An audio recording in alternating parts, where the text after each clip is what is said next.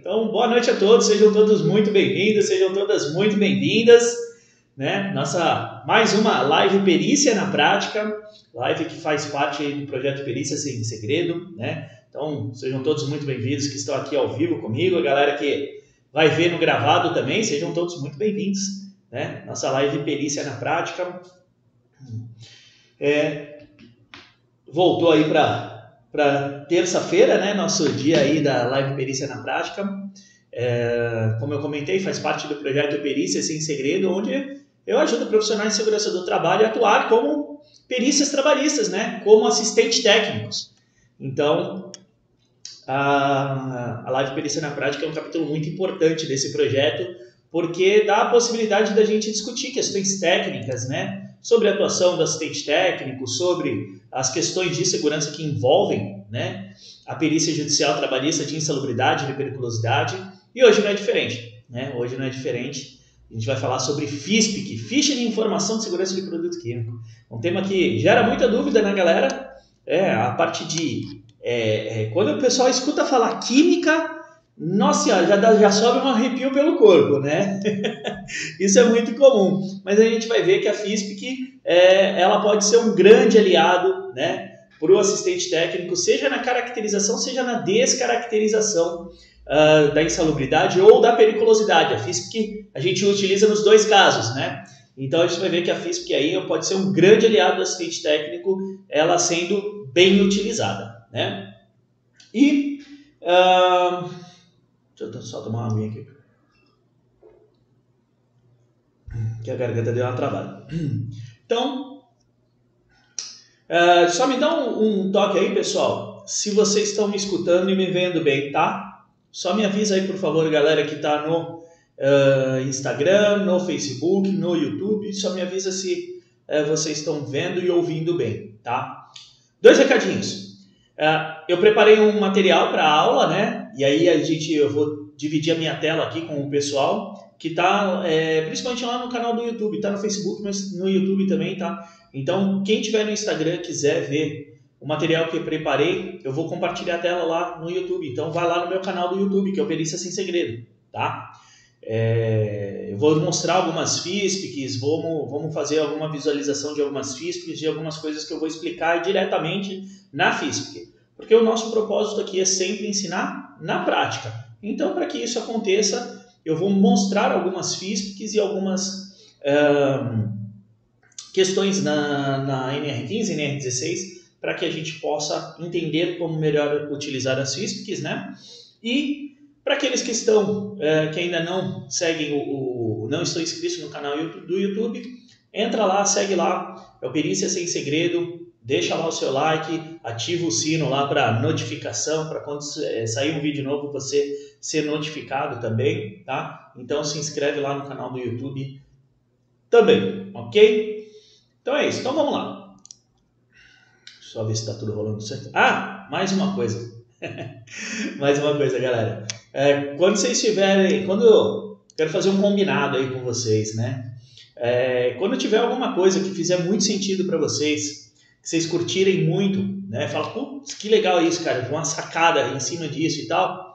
Dá um sinal de vida aí para mim, que é para eu poder entender aquilo que vocês estão realmente, aquilo que está fazendo diferença para vocês, tá? Então a galera que está no, no no Instagram joga uns coraçãozinhos, no Facebook joga lá uns, uns a mãozinha do gostei. Quem está no, no YouTube dá um like lá no, no vídeo, tá?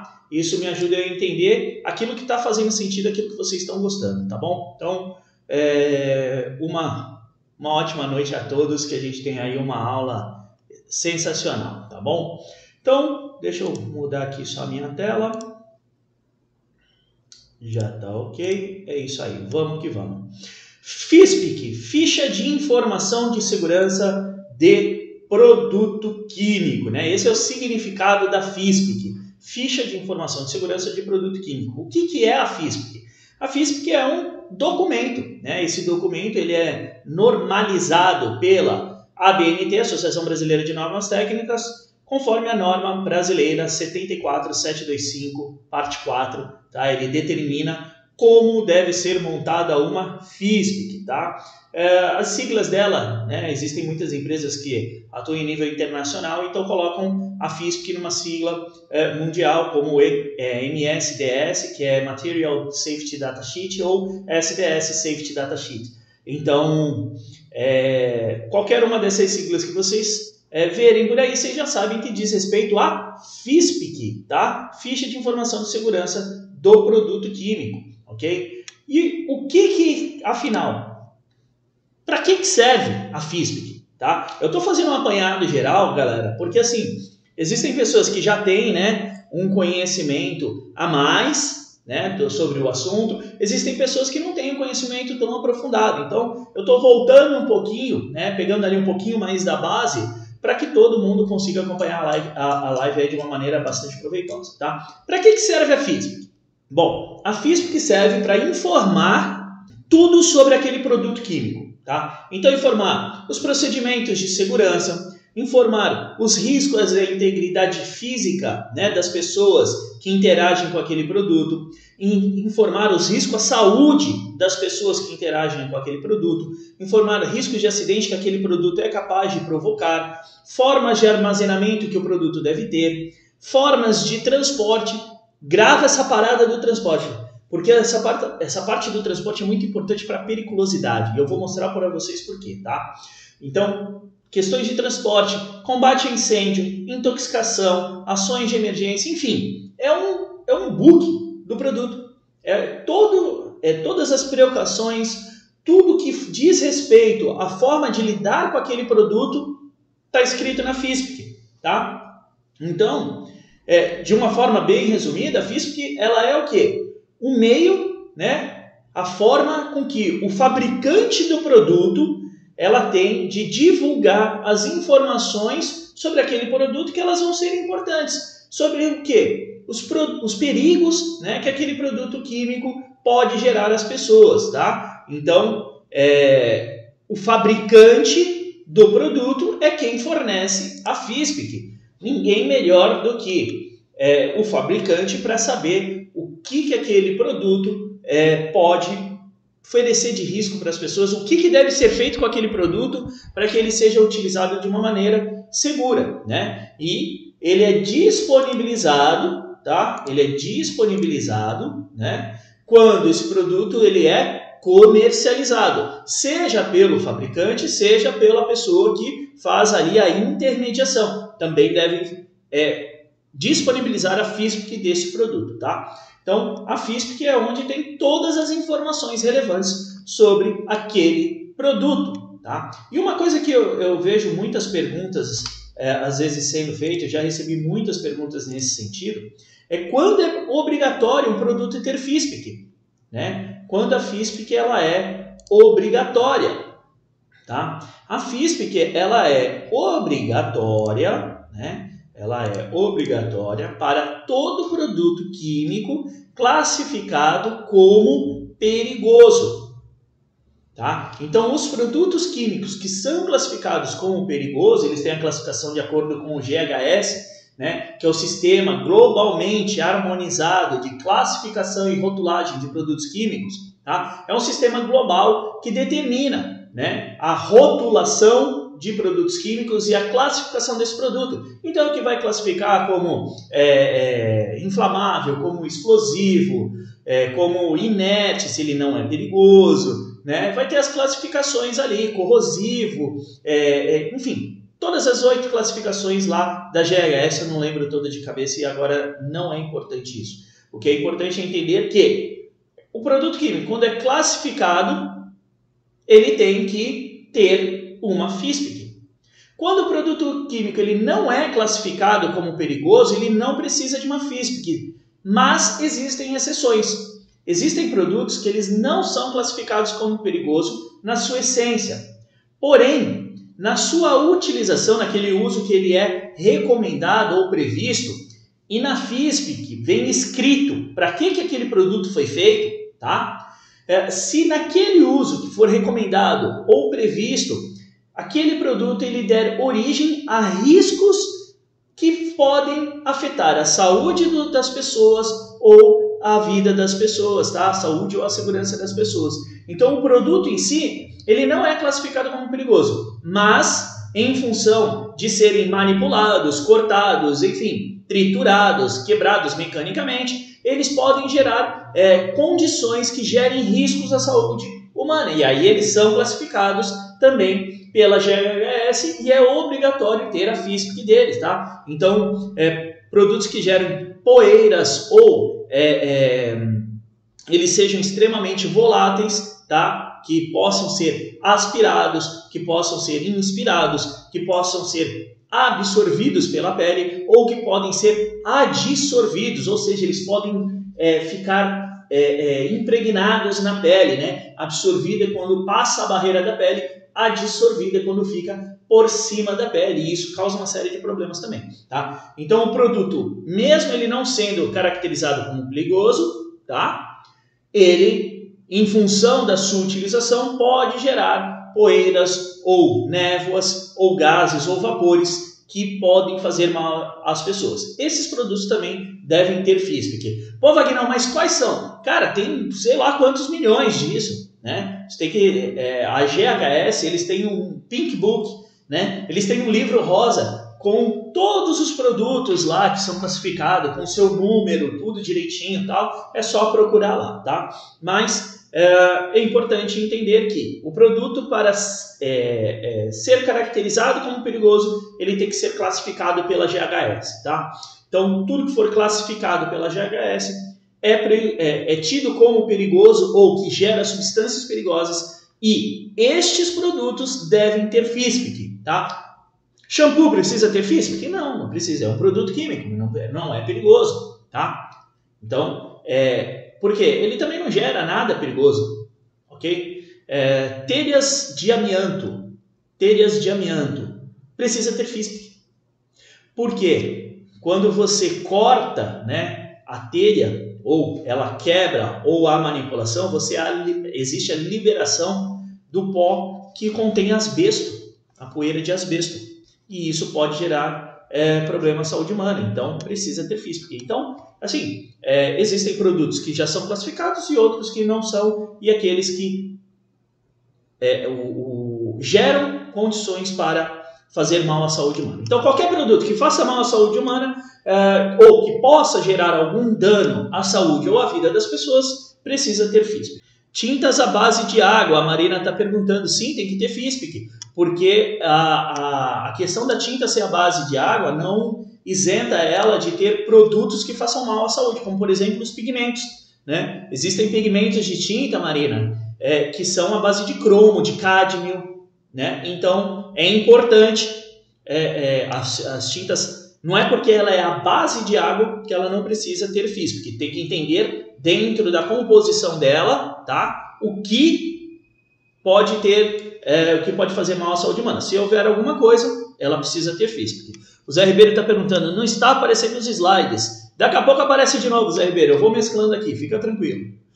Neste caso, a FISP ficará evidenciada pela telha ou será identificado o amianto, né? É, identifica o amianto, né? Identifica o amianto, tá? Em função da manipulação da telha, ok? A telha em si não tem a, a FISP, mas a sua composição. Então, quando é obrigatório ter a FISP? produtos classificados como perigosos ou produtos não classificados como perigosos, mas que podem gerar é, é, resíduos que vão trazer essa classificação uh, de perigoso ao produto, tá? Então, qual a estrutura da FISPIC? Tá? A FISPIC ela tem uma estrutura básica mandatória, obrigatória. Isso é definido pela GHS, definido pela é, NBR. Ok? Então eu vou comentar com vocês toda a estrutura da física aqui, tá? E já vou começar a salientar alguns aspectos são importantes que, dizem respeito à insalubridade e à periculosidade. O Dori André está fazendo uma pergunta aqui: como tratar as famosas FISPIC segredo industrial? É um, é um caso bastante delicado, né? É, quando a gente estiver indo lá, pra, quando a gente fizer uma análise da FISPIC, uh, eu me lembra de ver a parada do segredo industrial para eu poder abordar aqui, tá? Então, estrutura da FISPIC, tá? Primeiro item diz respeito à identificação, identificação da, da FISPIC. A galera que está vendo os slides não fica preocupado. O mais importante é quando a gente for abrir realmente a, a, as FISP para fazer uma análise, tá? Então fica tranquilo que uh, a parte mais importante é quando tiver a FISP. Tá? Então, o primeiro item, identificação. Identificação do produto e da empresa. Tá? Então, é onde está descrito lá o nome do produto, faz às vezes uma breve descrição, né? Uh, tem locais que colocam já ali o uso recomendado daquele produto, para que, que ele é utilizado e os dados do fabricante. Então, lá é onde está o nomezão do produto lá, né? Às vezes o nome é o nome é, propriamente é, do produto, nome químico do produto, porque é um produto puro, né? como por exemplo é, é hidróxido de sódio. Né? Não que hidróxido de sódio seja puro, mas é, você já tem o nome direto do produto. E às vezes tem o nome comercial do produto. Tá? Então, por exemplo, Vagnão 2021. O que é o Vagnão em 2021? Esse é o nome comercial dele. Aí você tem que ir na é, é, composição do produto que está logo à frente, tá? Então o nome pode ser um nome é, comercial ou um nome químico do produto, tá? Embaixo já tem uma parte A e esse ponto a gente vai abordar sobre as questões de insalubridade e periculosidade também. Então, primeiro ponto a ficar a, a, a, ficar atento na FISP, o nome do produto. Por quê? Não é incomum, né? A gente chegar na perícia o, e perguntar para o reclamante, e o reclamante fala, ah, faz, é, usava produto químico, que produto você usava? Ah, usava o, o, o fulano 321. Tá, mas o que, que é o fulano 321? Pela FISP a gente vai saber o que é. E às vezes, é, nas perícias, às vezes as pessoas não sabem falar o nome do produto. E aí dá confusão. Ah, eu usava o roxinho. Mas o que, que é o roxinho? Ah, não, é o sabão é aqui, isso e aquilo, então é muito importante essa questão do nome para a gente ter muito clara a informação para que o perito faça a análise da, do documento correto. Porque existem produtos que, dependendo da sua utilização, eles têm uma mudança na sua formulação. E isso muda a característica do produto como um todo. Eu vou explicar isso mais para frente no, no, quando a gente fizer uma análise sobre o nitrato de amônio, tá? Então, é importante saber exatamente qual é o produto, o nome do produto, para poder identificar a FISP correta e fazer a análise correta, tá? Identificação dos perigos, item 2, né? Então ele descreve todos os perigos referentes àquele produto, os riscos associados à sua exposição e à sua classificação, é a classificação GHS, né? Então no item 2 está descrito lá quais são os perigos, tá? Pode ter as frases de precaução, as palavras, assim como os pictogramas, que são aquelas figurinhas na forma de um losango, né? normalmente onde tem lá a identificação uh, do risco associado àquele produto. Tem lá a caveirinha, né? com os ossinhos atrás, tem o oxidante, tem o que é cancerígeno, o inflamável, é, enfim, toda a, a, a, simbologia dos pictogramas. Tá? Esse é o item 2. Então, esses dois itens é, já são fundamentais para a gente prestar atenção. Tá? Esses dois itens são fundamentais. O item 3 também. Item 3 traz sobre a composição e informações sobre os ingredientes do produto. Então ele vai informar se o produto é uma substância pura ou é uma mistura ou se é uma mistura quais os componentes, né, que fazem parte dessas misturas com as suas respectivas concentrações. Esse item é fundamental também para gente. Peraí que entrou um cabelo aqui no meu olho, gente. Peraí. Caramba, eu travei. O cabelo está dentro do óculos. Então, esses três itens, eles são fundamentais, principalmente na questão da insalubridade, tá? Insalubridade, esses itens são fundamentais. Por quê? Porque a gente, na insalubridade, a gente tem questões envolvidas aspecto, os anexos 11, 12 e 13. E eu vou mostrar para vocês no texto da norma, no texto da norma a diferença né? e a importância de se ter essa informação muito bem balizada é, é, sobre o que é aquele produto no momento de você fazer a análise. Tá? Então, item 4, medidas de primeiro socorro. Vai estar lá todas as medidas de primeiro socorro, se tiver um acidente, se houver é, uma exposição, vai ter efeito, sintoma do produto. Então, assim, para a gente não faz tanto tanta sentido essa informação, não agrega muita coisa. Mas se você quer explorar né, o que, que aquele produto pode gerar de mal às pessoas, você pode extrair essa informação do, do item 4, que é medidas de primeiros socorros. Então, esse item pode ser importante para você explorar alguma questão que você quer enfatizar o mal que aquele produto faz uh, para as pessoas, né? Então, é, é, um, um, campo muito confiável é o item 4 da FISP, tá? Item 5, medidas de combate a incêndio, também os meios apropriados aí para extinção do fogo, medidas de proteção para a equipe de combate, né? Quais são os, os, perigos específicos do produto, se ele emite vapor tóxico durante a queima e tal. Então, são todas as medidas de combate, isso para a gente não faz diferença alguma. Item 6, medidas de controle e derramamento ou vazamento. Então, o que, que tem que fazer se houver um vazamento do produto? Para quê? Para evitar danos pessoais, materiais, danos ambientais. Isso para a gente também, na perícia trabalhista, não faz sentido. Item 7, manuseio e armazenamento. Como esse produto deve ser manuseado? Como ele deve ser armazenado? Né? Quais medidas devem ser tomadas ou evitadas para evitar ali uma exposição, evitar danos materiais, ambientais, pessoais, né? Então fala lá, não fumar sobre durante o manuseio do produto, incompatibilidade com isso, com aquilo. Então é um item que também não faz muito sentido para a gente no momento da perícia de insalubridade e periculosidade. Item 8, esse aqui faz total. Esse aqui é fundamental para a gente, né? Descreve os limites de exposição ocupacional do produto, tá? E as medidas que devem ser tomadas ou evitadas para é, evitar a exposição ou minimizar ela. Então ele vai trazer as medidas de engenharia. Eu estou com o dedo machucado, tá, gente? Por isso que não dói. ele vai trazer as medidas de engenharia e as medidas de proteção individual. Então, você quer saber quais são os, os equipamentos de proteção indicados para utilizar um determinado produto? É aqui. Item é, 8. Ele fala sobre a proteção individual. Tá? Então é muito importante. Uh, item 9, propriedades físico-químicas. Descreve ali todas as propriedades do produto, como aspecto, cor, pH, ponto de fulgor, né? A periculosidade entrando aí, ó. Densidade, viscosidade, inflamabilidade. Então é um item muito importante para a gente, tá? Depois eu vou comentar especificamente para insalubridade, periculosidade e a importância desses itens? Uh, item 10, estabilidade. Informa se o produto é estável ou não em condições normais e quais fatores vão desestabilizar, como por exemplo, calor, impacto, umidade, exposição a outros produtos, né? Então, se ele reage perigosamente com outros produtos ou quais produtos são incompatíveis. Para a gente também não faz diferença.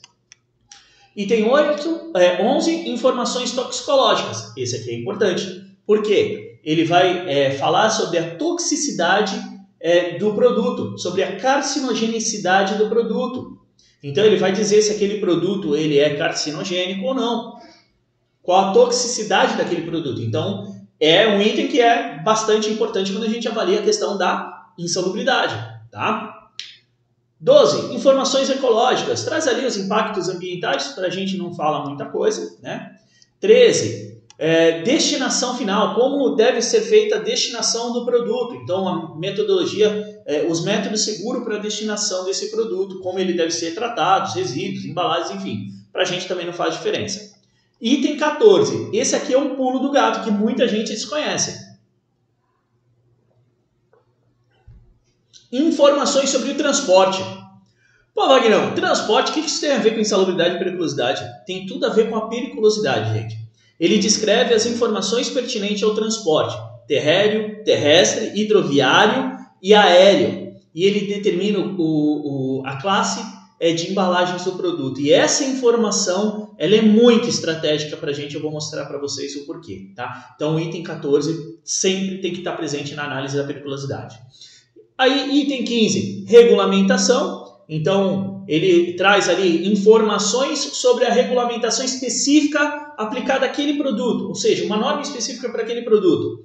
Um exemplo disso é a acetona. Né? A acetona, para ser comercializada, ela precisa de é, ter uma autorização da Polícia Federal. A comercialização dela né, é controlada pela Polícia Federal. Então, na FISP tem que conter essa informação. O nitrato de amônio para uso na fabricação de explosivos também. Também tem a comercialização controlada pela Polícia Federal e Ministério do Exército, e isso tem que estar descrito lá na FISP, tá? E o item 16, que são outras informações, é o único item que pode realmente ficar em branco dentro da FISPIC quando você tem uma FISPIC.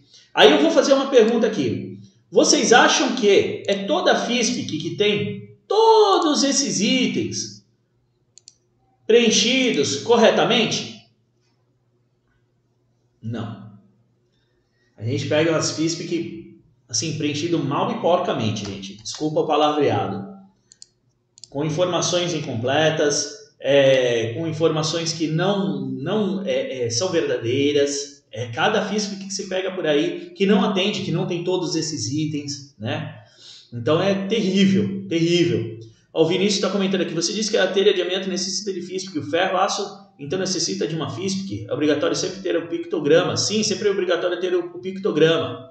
Ah, telha de ferro, aço, o ferro aço então necessita de FISP? É, depende, Vinícius, depende da forma como ele está sendo disponibilizado. Por exemplo, ele, eletrodos, é, você precisa de FISP dos eletrodos, porque quando você utiliza o eletrodo, você é, produz fumos metálicos provenientes do aço que contém ali naquele, naquela é, é, vareta de eletrodo e aí precisa de FISP. Então, depende da forma como ele é comercializado, tá?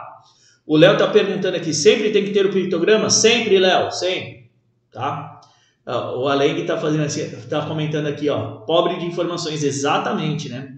O Jamerson, os produtos com FISPs têm perigos e cuidados, mas se é entregue aos funcionários EPI é isento de insalubridade e periculosidade? Não, Jamerson. A entrega do EPI somente não neutraliza a insalubridade. Eu vou falar já já sobre isso, tá? E periculosidade não neutraliza com EPI, né? E periculosidade você tem que é, eliminar a condição. Zé Ribeiro, o problema do item 8 é ter algumas informações de limite de tolerância ultrapassados quanto a CGIH.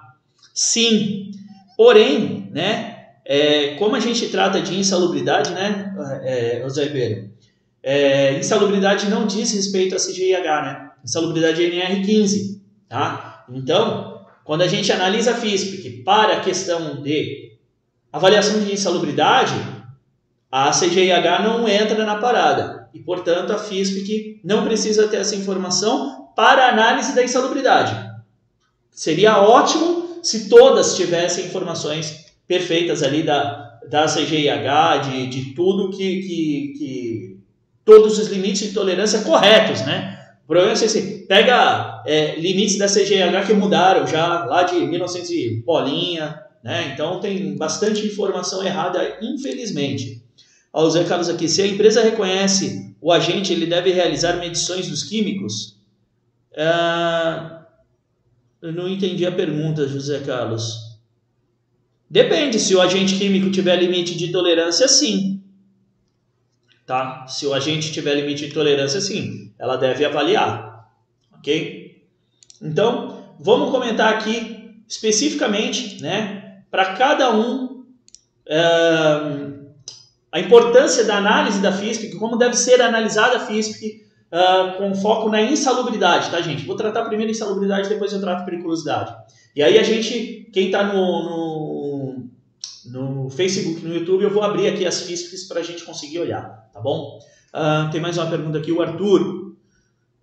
Álcali cáustico em produto de limpeza enquadra o anexo 3 da NR15 se levarmos o texto na ponta do lápis? Não, Arthur.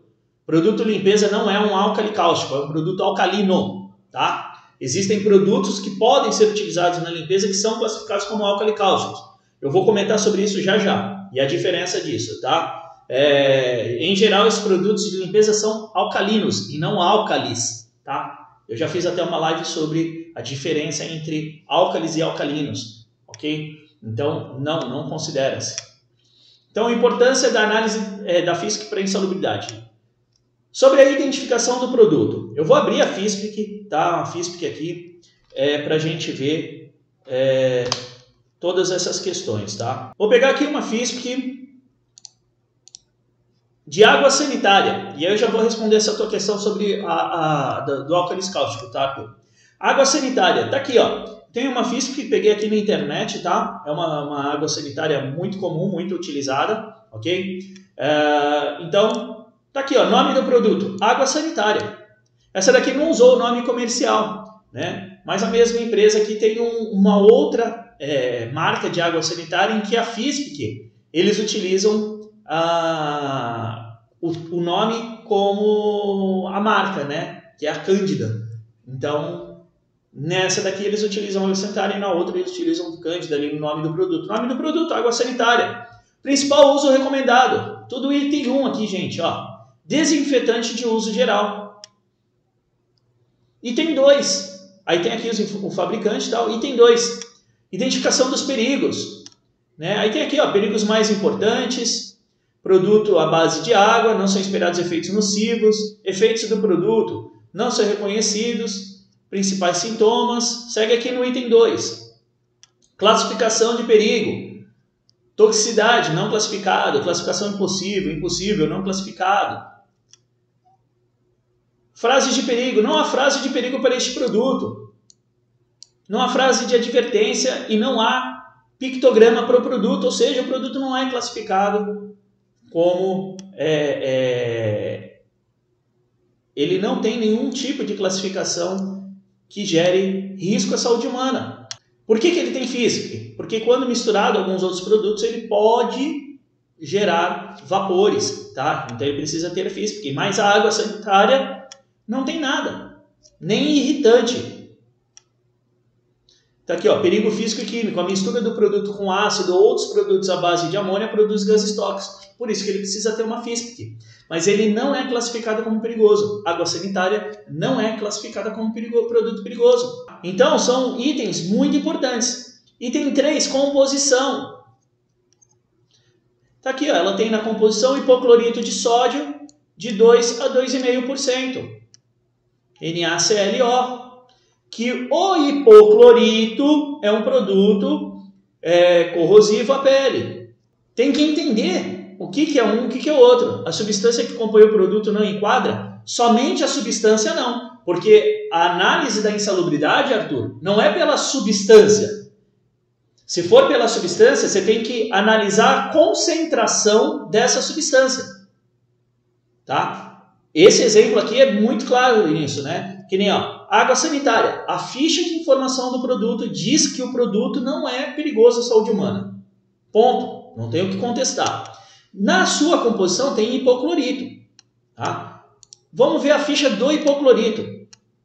Tá aqui, ó, hipoclorito de sódio, utilizado na produção de água sanitária, desinfecção de água é, hospitalar, tratamento de águas, branqueamento de celulose, Classificação do perigo, toxicidade aguda oral, categoria 4, pictograma, corrosivo, atenção. Aqui, ó, frases de perigo, provoca queimadura severa à pele e a danos aos olhos. Então, olha só a diferença. A água sanitária, ela não causa nada disso. O hipoclorito de sódio, sim. Então, se uma pessoa utiliza água sanitária, ela não utiliza hipoclorito, ela utiliza água sanitária. E a água do sanitária não se caracteriza como um produto corrosivo, logo ele não é cáustico. Diferente do hipoclorito de sódio, que ele se caracteriza como um produto corrosivo, até tem um pictograma aqui de corrosão. Então ele sim se caracteriza como um produto cáustico, tá? Então esses três itens são muito importantes. Aí tá aqui, ó, composição, hipoclorito de sódio, então a composição dele, NaClO, hipoclorito de sódio de solução aquosa. Então ele não tem outras coisas. Então o Arthur está comentando aqui que a dúvida é porque o anexo 13 não determina a concentração e nem frequência, diz sobre o manuseio. Então, mas você tem que entender, Arthur, o que é um álcali cáustico. Né? A água sanitária não é álcali cáustico. A água sanitária é um produto que na sua formulação vai um pouquinho de álcali cáustico. Se não fosse assim, na formulação, por exemplo, do ácido do, da Coca-Cola, vai ácido sulfúrico. Né? Então, caracterizaria, a insalubridade para quem manuseia Coca-Cola? Não tem sentido isso. Tá? Então, a caracterização é em cima do produto que está sendo manuseado e não sobre os componentes que existem dentro daquele produto. Ok? Se eu quero analisar os componentes que estão dentro do produto, a caracterização parte para o anexo 11, para avaliação quantitativa. Porque eu estou analisando um produto, uma parte específica daquele produto. E se existe limite de tolerância, aí eu tenho que avaliar se o limite de tolerância daquele produto foi excedido, tá? Então, tem que entender o que é o produto, ok? Então, esses três itens são fundamentais justamente para dar essa clareza, para trazer essa clareza de informações. Então, identificação do produto, identificação dos perigos e composição são fundamentais para dar essa clareza. Um outro exemplo em cima disso, tá? E aí por isso que a gente tem que entender quais os anexos que estão envolvidos dentro da análise que a gente vai fazer. Por exemplo, por que, que eu digo isso? Porque muita gente não sabe da diferença do anexo 11 para o anexo 13 da NR15. Eu vou ler para vocês o título do anexo 13. Relação das atividades e operações envolvendo agentes químicos consideradas insalubres em decorrência de inspeção realizada no local de trabalho. Excluam-se desta relação as atividades ou operações com os agentes químicos constantes no anexo 11 e 12. Então, eu não posso avaliar parte né, do produto se existe limite de tolerância do anexo 11. Eu tenho que analisar o produto que está sendo manipulado e não encontrar alguma coisa dele para fazer análise sobre essa, essa substância. A pessoa efetivamente ela não manipula aquela substância, ela manipula uma mistura. É o mesmo exemplo de thinner. Quando você pega o thinner, uh, o, thinner não, o thinner não tem limite de tolerância no anexo 11 da NR15. Mas ele pode ser caracterizado pelo anexo 13 como a substância thinner na parte de hidrocarbonetos e outros compostos de carbono. Tá? Porque tem aqui, ó. Uh, deixa eu achar aqui, ó. Emprego de produtos contendo hidrocarbonetos é, aromáticos como solventes ou em limpeza de peças.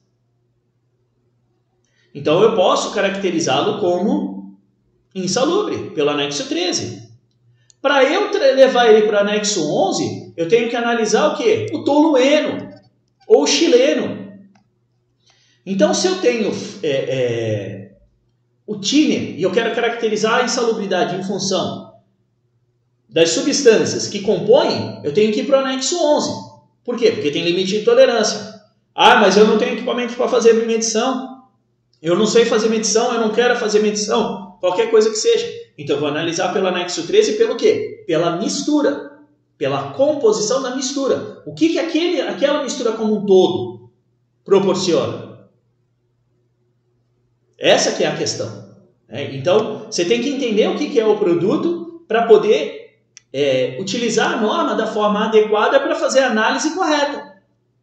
Né? E é por isso que é muito importante a distinção entre os produtos. Cimento pode ser caracterizado como insalubre? Pode, anexo 11, tá? É... Só que assim, ó, eu vou trazer a sua pergunta, Felipe, para o nosso tema da live. Se você quiser discutir mais sobre o, sobre o cimento, amanhã tem uma pergunta para o Vagnão, senão eu vou desvirtuar do tema, tá? Pode pelo anexo é, 13, ok? É, que tem a previsão para as fases de grande exposição ao cimento é, e cal, insalubridade de grau mínimo, tá? Porém, quando você avalia a FISP do cimento, cimento Portland, ele não pode ser caracterizado como um álcali cáustico, tá? A FISP do cimento Portland, ele não pode ser caracterizado como um álcali cáustico. Na composição do cimento tem é, álcali cáustico? Tem, assim como na composição da, da água sanitária. Mas o cimento não é corrosivo, ele é irritante. Então ele não é cáustico, ele é apenas irritante. Não que seja pouco, tá? Só para a gente fazer uma distinção do que é corrosivo e do que é irritante. E se a gente pegar o texto da norma, ela fala o quê? Álcalis cáusticos, álcalis corrosivos. O cimento não é um álcali corrosivo. Ok? Então, não pode. Devo analisar o anexo 3 apenas quando a substância for predominante no, no produto? Aí depende do caso, Arthur. Aí é uma pergunta bastante aleatória. Depende do caso, depende da atividade que é feita também. Aí é uma pergunta para amanhã, não pergunta para o Vagnão, Arthur. Tá? Vamos, vamos seguir aqui. Então, identificação do produto, identificação dos perigos, pitograma e composição. Eu entendi o que é aquele produto. Agora eu vou para o quê? Controle de exposição e equipamento de proteção individual. Voltei aqui na FISPIC da Cândida, tá? Então eu vou lá no item 8. Controle de disposição. Tá aqui, ó. Limite de disposição. Hipoclorito de sódio não estabelecido pela CGIH. E tem os equipamentos de proteção individual. Então, qual equipamento de proteção individual precisa para manusear cândida sem gerar uma condição de insalubridade? Vamos ver o que diz a FISPIC, porque quem mais entende do produto é o seu fabricante. O produto destina-se à utilização pelo consumidor final, não sendo necessários equipamentos de proteção individual. Como é que dá para caracterizar a insalubridade de um produto que o próprio fabricante indica que não há necessidade de equipamento de proteção individual? Diz para mim. Não tem como. Qual o pH do produto? 11,5 a 13. Está aqui no item 9, propriedades físico-químicas. 11,5 a 13. É um produto alcalino. Sim, o sangue também é 8,5. A água do mar é 8 pH. São produtos alcalinos, mas nem por isso eles fazem mal à saúde humana. É isso que precisa ficar. É, que é, é, muitos profissionais não entendem a diferença daquilo que é alcalino e do que é álcali. Álcali são aqueles produtos né, cuja é, são é, formados unicamente ou é, na sua grande parte, por bases fortes, né? Bases é, é, é, é que substâncias que têm bases fortes, metais alcalinos, tá? Tabela 1A da, da oh meu Deus, classe 1A da tabela periódica, tá? Esses são os álcalis. Tudo que diz respeito à classe 1A da tabela periódica, né? Metais alcalinos, bases fortes, são álcalis. O resto é alcalino. Alcalino é tudo que tem um pH acima de 7. É alcalino, 7 é neutro. Acima de 7 é alcalino, abaixo de 7 é ácido. E não é porque é alcalino que é insalubre. É uma diferença muito grande entre álcali e alcalino. Tá? Então, tá aqui, ó. Equipamento de proteção individual, não precisa. Vamos ver o hipoclorito. Aqui, item 8. Limite de exposição não definido. Medidas de proteção. Óculos de segurança contra, é, é, com proteção contra respingo. Luva de segurança, avental de PVC ou borracha. Vestuário protetor antiácido de PVC. Botas de borracha ou PVC. O material deve ser impermeável. Aí, eu já tive um caso em que o, o a pessoa utilizava aquela roupa da Dupont, aquela Taiken que é contra os produtos químicos, né? E que o, o, o perito caracterizou a insalubridade porque não era de PVC. Pô, mas a roupa é impermeável. Ela é uma tecnologia acima do PVC. Mas não era de PVC. Vocês entendem que é, é, precisa fazer uma análise do que é o produto para identificar quais são as medidas de proteção. Caso contrário, a gente vai analisar coisas que não fazem sentido, vai caracterizar coisas que não fazem sentido, tá? Então, proteção respiratória. Em caso de grandes vazamentos, onde a exposição é grande, recomenda-se o uso de máscara facial ou semifacial com filtro contra gases ácidos, máscara facial inteira com linha de ar ou conjunto de ar. Em caso de vazamento, então não, diz, não tem nenhum lugar dizendo que para o uso de hipoclorito de sódio precisa utilizar máscara. É só em caso de grande vazamento. Quem que fala isso? O fabricante. E olha que curioso, o pH da cândida, da água sanitária, é de 11,5 a 13. O do hipoclorito de sódio é 12. Ou seja, ele pode ser menor do que da água sanitária, mas é uma substância muito mais agressiva do que a água sanitária. Então, o hipoclorito de sódio, sim, ele é um álcali cáustico, porque ele tem sódio na composição. Metal pesado. Metal pesado, não, desculpa. É, é, eu estou fazendo uma confusão aqui danada da tabela periódica. Tá? É, é metal alcalino, né? substância alcalina, classe 1A. Tá? Então, ele é a base de um metal alcalino classe 1A da tabela periódica, tem o pH elevado e é corrosivo. Então, ele é um álcali cáustico. A água sanitária, não. Tá? Então, existe uma diferença grande. Então, o item 8 e 9 são fundamentais para a gente entender o que é a proteção. É, é... Desculpa, o item 8 é fundamental para a gente entender o que, que é a proteção adequada. E aí, vamos lá no NR15. Ah, sim. Aumentei aqui já. Deixei grandona aqui. A Thaís me falou que a fiz porque não estava dando para ver direito aqui. Eu já estou aumentando aqui. Então, é, o que, que fala a NR15 sobre a proteção? Vamos lá no item.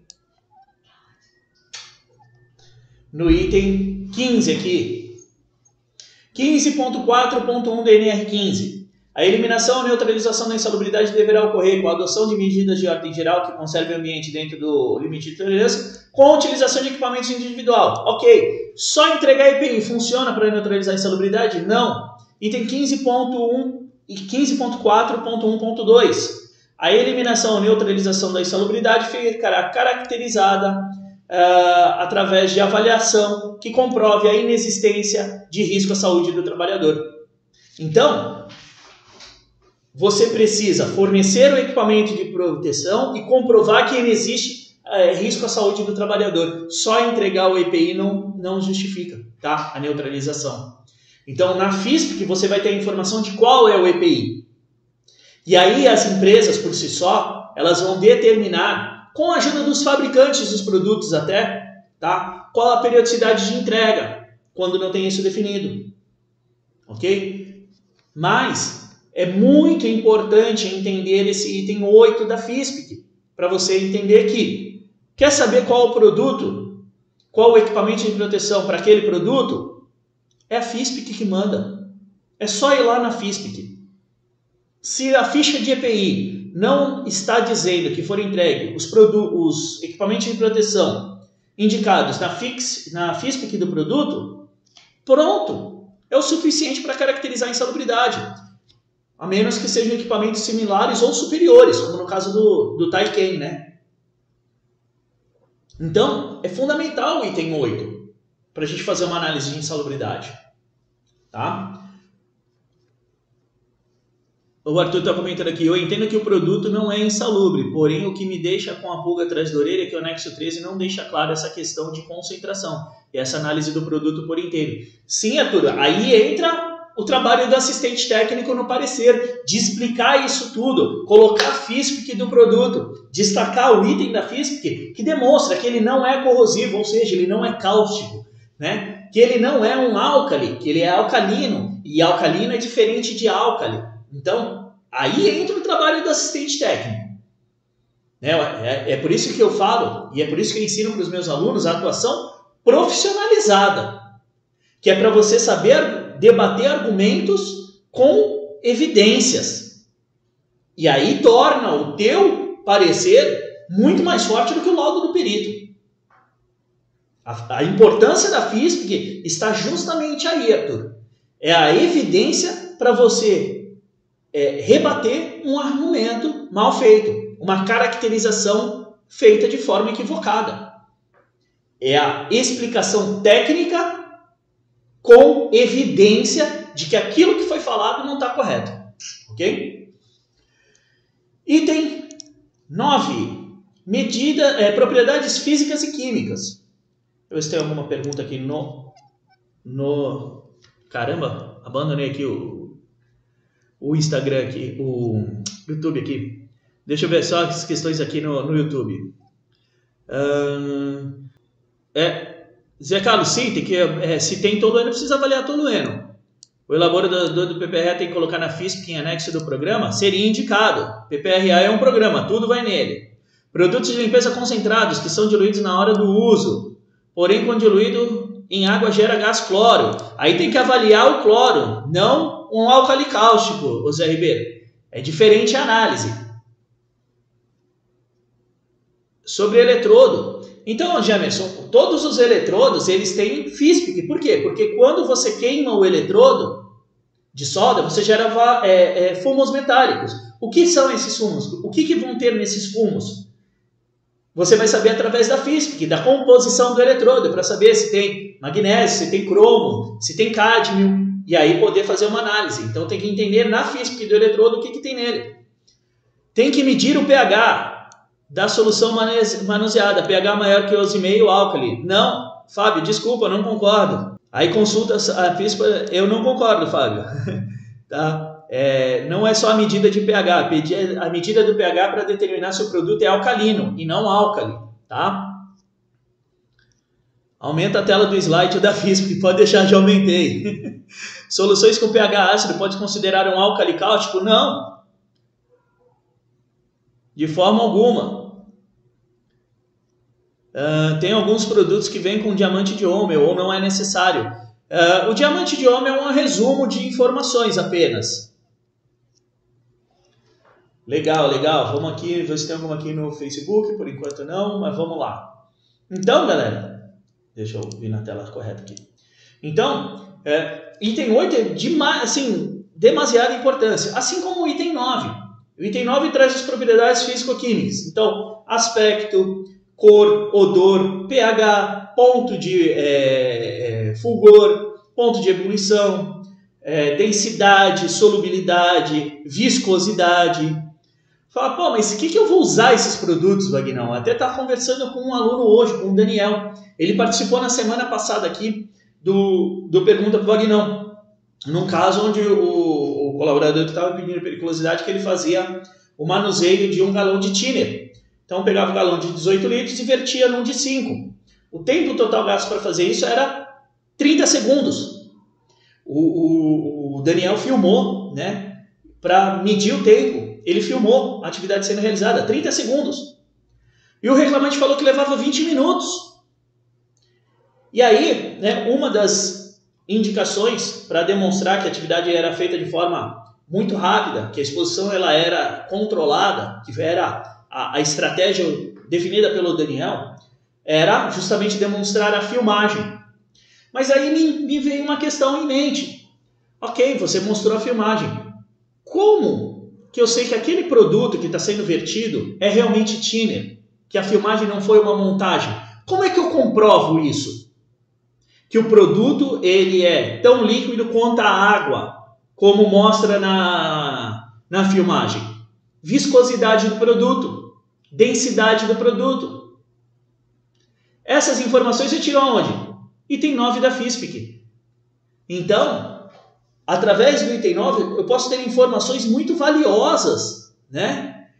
Para, é, assim, para contestar ou para comprovar que aquela alegação que você está fazendo, ela é verdadeira. Porque, como eu sempre falo para os meus alunos, sempre que eu ensino no, no meu curso para eles, e, e falo, já falei diversas vezes aqui, o assistente técnico ele começa a perícia perdendo de 1 a 0 já. Ele já começa perdendo. Por quê? Porque o perito tem fé pública. O que o perito fala é tido como verdadeiro. Para você demonstrar que aquilo que é falado não é verdade, você precisa o quê? Comprovar, evidenciar. Se você não evidencia, é apenas a sua palavra contra a palavra do perito, quando o laudo é desfavorável. E aí a palavra dele tem mais peso do que a tua, porque ele tem fé pública. E você atuando como assistente técnico para uma das partes não tem.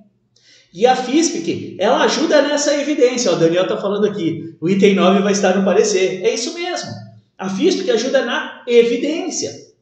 Então, quando você evidencia, né, você tem a informação para evidenciar aquilo que você está falando, aquilo que você está demonstrando, a sua palavra ganha peso tão grande ou é, tanto quanto ou maior do que a palavra do perito. Por quê? Porque ele não evidenciou aquilo que ele está falando. Então a FISPIC é um ótimo é, é, é evidência para comprovar um argumento. Por isso que ela é muito importante dentro da atuação do assistente técnico. Quando a gente fala de produto químico, não dá para pensar numa análise de insalubridade ou de periculosidade quando se pensa em produto químico sem pensar na FISPIC do produto. É mandatório. Se você não analisa a FISPIC do produto, dificilmente você vai conseguir reverter um laudo desfavorável. Por quê? Porque é ali que estão as evidências das informações que você pode trabalhar. Tá? O André, quando há substância no produto de limpeza com limite de tolerância, deve solicitar uma avaliação quantitativa em uma perícia, mesmo que a gente saiba que o resultado será baixo? Não, não deve, não, não entendo dessa forma. Por quê? Uh, Para que é, não é porque existe, veja bem, André, não é porque existe é, um, uma substância com limite de tolerância dentro da mistura, que essa substância vai gerar exposição, tá? Vou, vou clarificar aqui. Vou pegar o exemplo do tiner, né? O chileno e o tolueno, eles se volatilizam muito fácil. Então, quando o tiner entra em contato com o ar atmosférico, naturalmente o chileno e o tolueno, eles se volatilizam. Então, gera exposição somente aos produtos, ao chileno e ao tolueno porque eles se volatilizam e a pessoa tem exposição ao produto é, sem estar presente na mistura. Se o produto não se, entre aspas, desprende da mistura, se o produto não se desprende da mistura, você não tem que analisar o produto unicamente. Tá? Então tem que entender como acontece a exposição. Como que acontece a exposição? Não é porque existe um, produto dentro, é, uma substância dentro da composição da FISP que tem limite de tolerância, que você tem que fazer a análise quantitativa desse, desse produto. Você tem que entender como acontece a exposição. Tá? Então, gente, para insalubridade, esses são os aspectos principais, tá? além das informações toxicológicas. Por quê? Porque no anexo 13 trata-se de substâncias cancerígenas também. Então, se na FISP, que está tá escrevendo que aquela substância ela é, é, é, cancerígena, que ela tem toxicidade aguda, deixa eu mostrar aqui o aqui ó, informações toxicológicas, e tem 11, toxicidade aguda. Aqui ó, não disponível, dado não disponível, efeitos locais, irritabilidade cutânea, o produto não causa irritação, o produto não causa irritação. Então, está descrito aqui não é, carcinogenicidade aqui, ó, toxicidade crônica, carcinogenicidade. E cloreto de sódio. Não foi observada a incidência de tumores durante o estudo com administração oral da substância por 103 semanas em ratos. Ou seja, não há evidência de que seja carcinogênico. Tá? Então, o item 11 da que é muito importante. Por exemplo, ah, tá analisando uma, um óleo, né, um óleo mineral altamente refinado. Esse tem a FISP do produto. Ah, não, é óleo mineral, é cancerígeno. Pô, se fosse assim, o óleo Johnson seria cancerígeno. Né? O que depende é a forma como acontece a exposição. E aí você vai analisar a FISP do, do produto. Se não há evidência de carcinogenicidade, não tem como dizer que aquele produto, ele. Cadê o anexo 13 aqui? Ele é uma substância cancerígena. O anexo 13 fala no quê? Hidrocarbonetos e outros compostos de carbono. Aqui, ó. Fabricação de, que é o que é mais utilizado, né? É, é, manipulação de óleos minerais, parafina, graxa ou substâncias cancerígenas. Como é que se você comprova que a substância não é cancerígena? Pela FISPIC. Se na FISPIC está escrito que ela não é, como é que o perito pode dizer que é? Se o fabricante do produto está dizendo que não é, como é que o perito pode dizer que é? Não tem sentido. Ok? Então, a FISPIC é, é, é o documento a ser é, tratado. Tá? E é por que, que é importante é, entender isso tudo na FISPIC? Eu é, estou mostrando aqui para a galera a, ficha de informação de segurança do nitrato de amônio. Tá? O nitrato de amônio ele é um produto oxidante classe 5.1, ok? E aí aqui entra uma informação muito importante, essa aqui é uma física genérica, tá? O nitrato de amônio, só para vocês terem ideia, ele pode ser utilizado para produção de fertilizantes, explosivos, herbicidas, absorvente para óxido de nitrogênio, fabricação de óxido nitroso, oxidante para propelente sólido, para foguete. Ele pode ser utilizado em um monte de coisa. Se eu não sei exatamente o que é o produto, e é por isso que eu fiz aquele, aquele, é, é, aquela ressalva do começo, de você entender do que é o produto, para que, que ele serve e qual o nome correto dele, você pode analisar o produto errado. Existem é, é, algumas variações do nitrato de amônio que são utilizados apenas em laboratório de análise química. Não é utilizado na fabricação de produto explosivo, por exemplo. Né? Então, você tem que entender para que, que é o produto.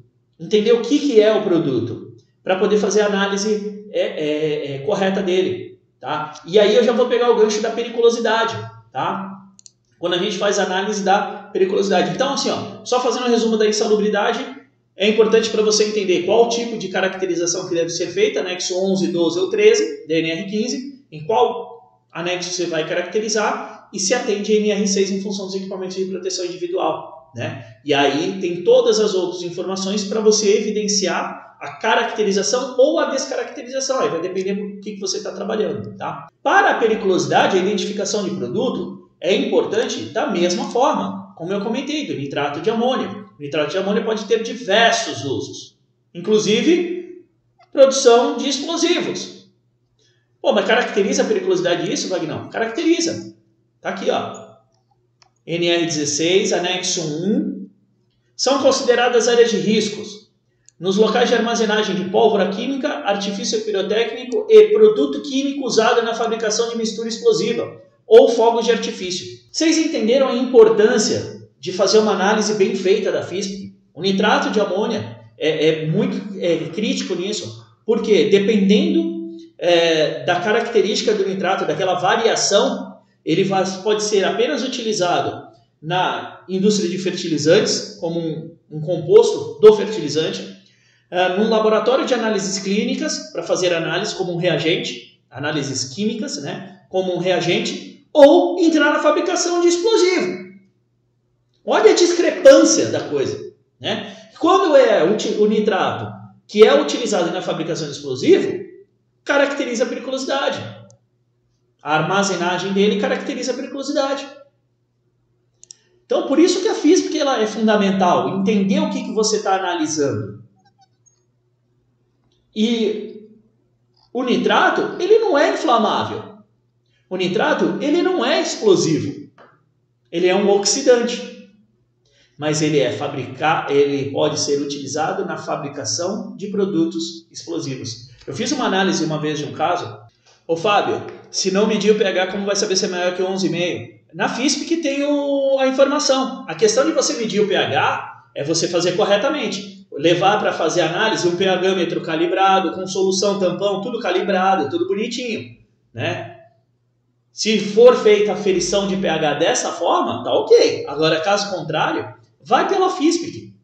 A FISPIC diz qual é o pH. Então, é muito importante, galera, vocês entenderem justamente isso. Qual é o produto que está sendo analisado? E isso está lá no item 1. Né? O nitrato ele não é inflamável, como eu estava falando, ele não é, é explosivo, mas ele pode ser caracterizado como periculoso o armazenamento de nitrato de amônio. Depende do, de do qual é o nitrato que você está analisando, tá? Então, quando a gente fala de periculosidade, é muito importante a gente entender o que, que é o produto. Dá uma olhada no pictograma. Essa daqui é a FISP da CETESB. Da, olha só aqui, né? da CETESB não tem pictograma, né? Da CETESB não tem pictograma. Mas ele fala aqui, ó, não é inflamável, não é inflamável. Vamos pegar a física. Ah, não, tem aqui o pictograma, está aqui, o rótulo de risco. Eu falei besteira, está aqui, ó. Oxidante. Vamos pegar uma física de óleo diesel.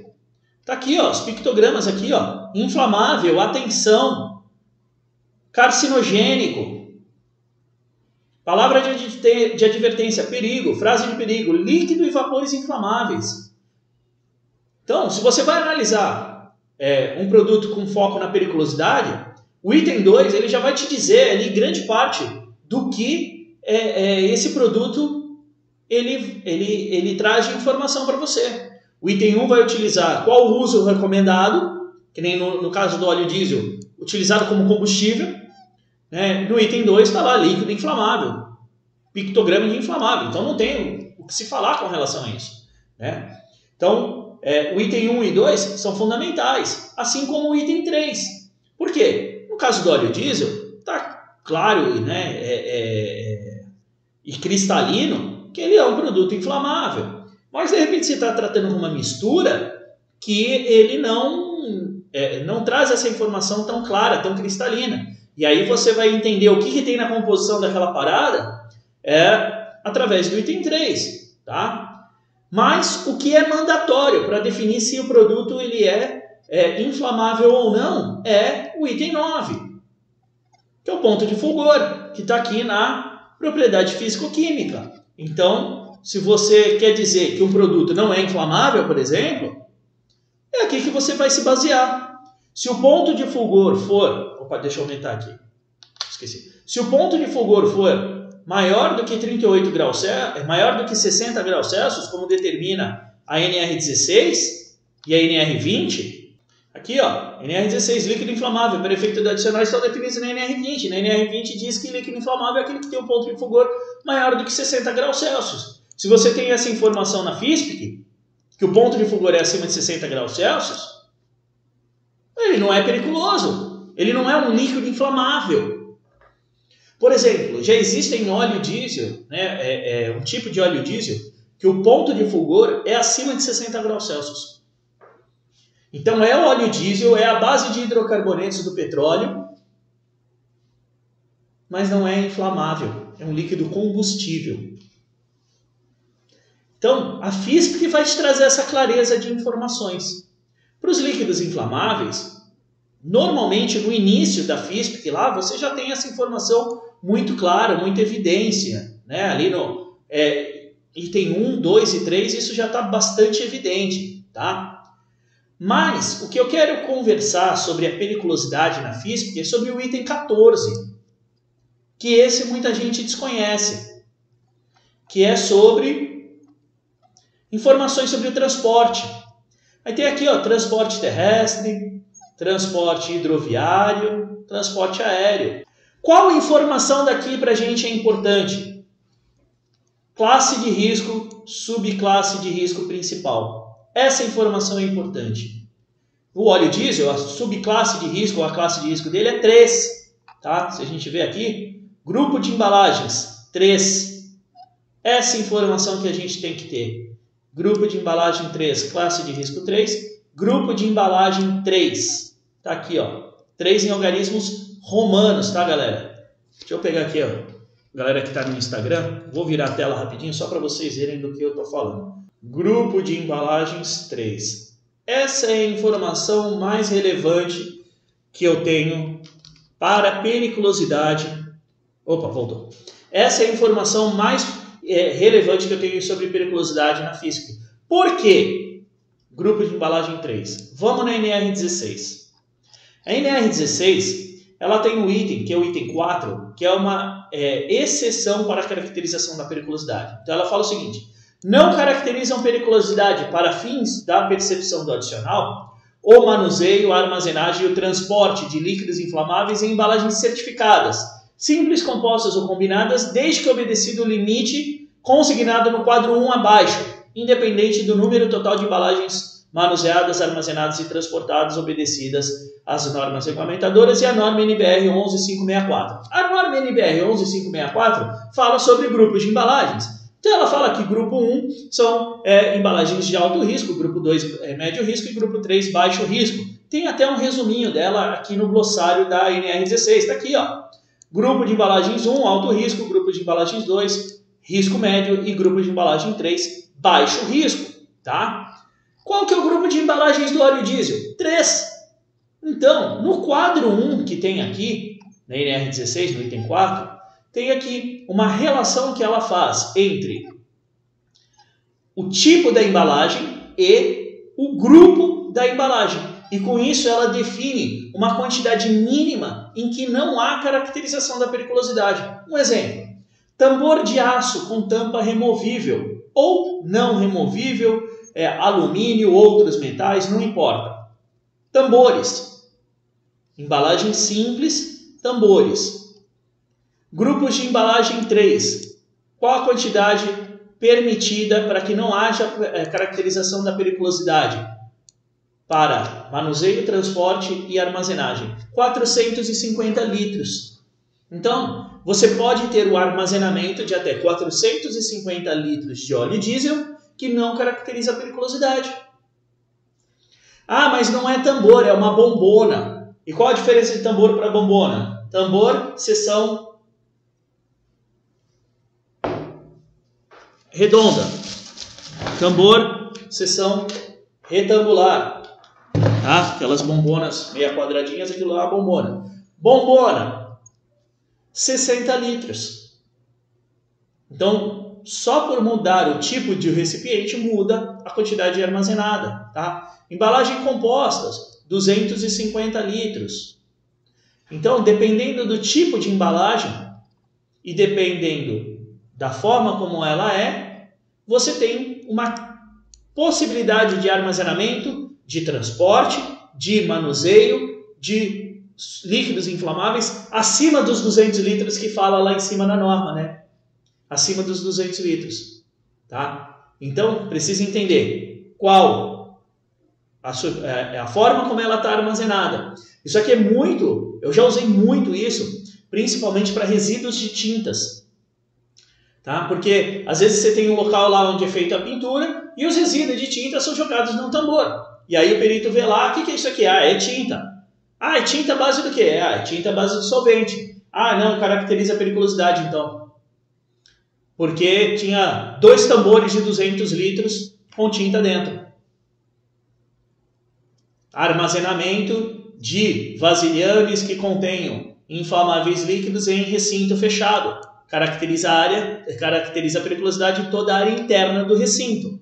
Mas, segundo o item 4, a armazenagem de tambores, né, cuja substância seja grupo de embalagem 2 ou 3, você pode armazenar até 450 litros. Então, o item 14 da FISP, que para periculosidade é o mais importante. Porque se você quer descaracterizar ou caracterizar algo, você tem que pensar nele. A não ser que a quantidade seja muito grande, né? A não ser que a quantidade seja muito grande. Você tem que pensar nele. Assim como para o item 4.2, que fala o quê? O manuseio, armazenagem e transporte de recipientes de até 5 litros, lacrados na fabricação contendo líquidos inflamáveis, independente do número total de recipientes é, manuseados, armazenados e transportados não caracteriza a periculosidade. Frasco de desodorante. Ele é inflamável. Por que, que eu posso ter um monte de frasco de desodorante armazenado e não caracteriza a periculosidade? Porque esses frascos têm até 5 litros. Recipiente de álcool é inflamável. Por que, que não precisa, por que, que não caracteriza? Porque são lacrados na fabricação e tem menos de 5 litros. Aí você não precisa aplicar nem o quadro 1. Tá? Mas é muito importante você entender o que, que você está avaliando. A forma como ele está armazenado, a forma como ele está guardado. Para quê? Para que você possa fazer uma avaliação qualitativa correta. Beijo no coração de todos, fiquem com Deus e vamos juntos, porque juntos nós vamos muito mais longe, analisando FISP que pra caramba por aí. Valeu, galera!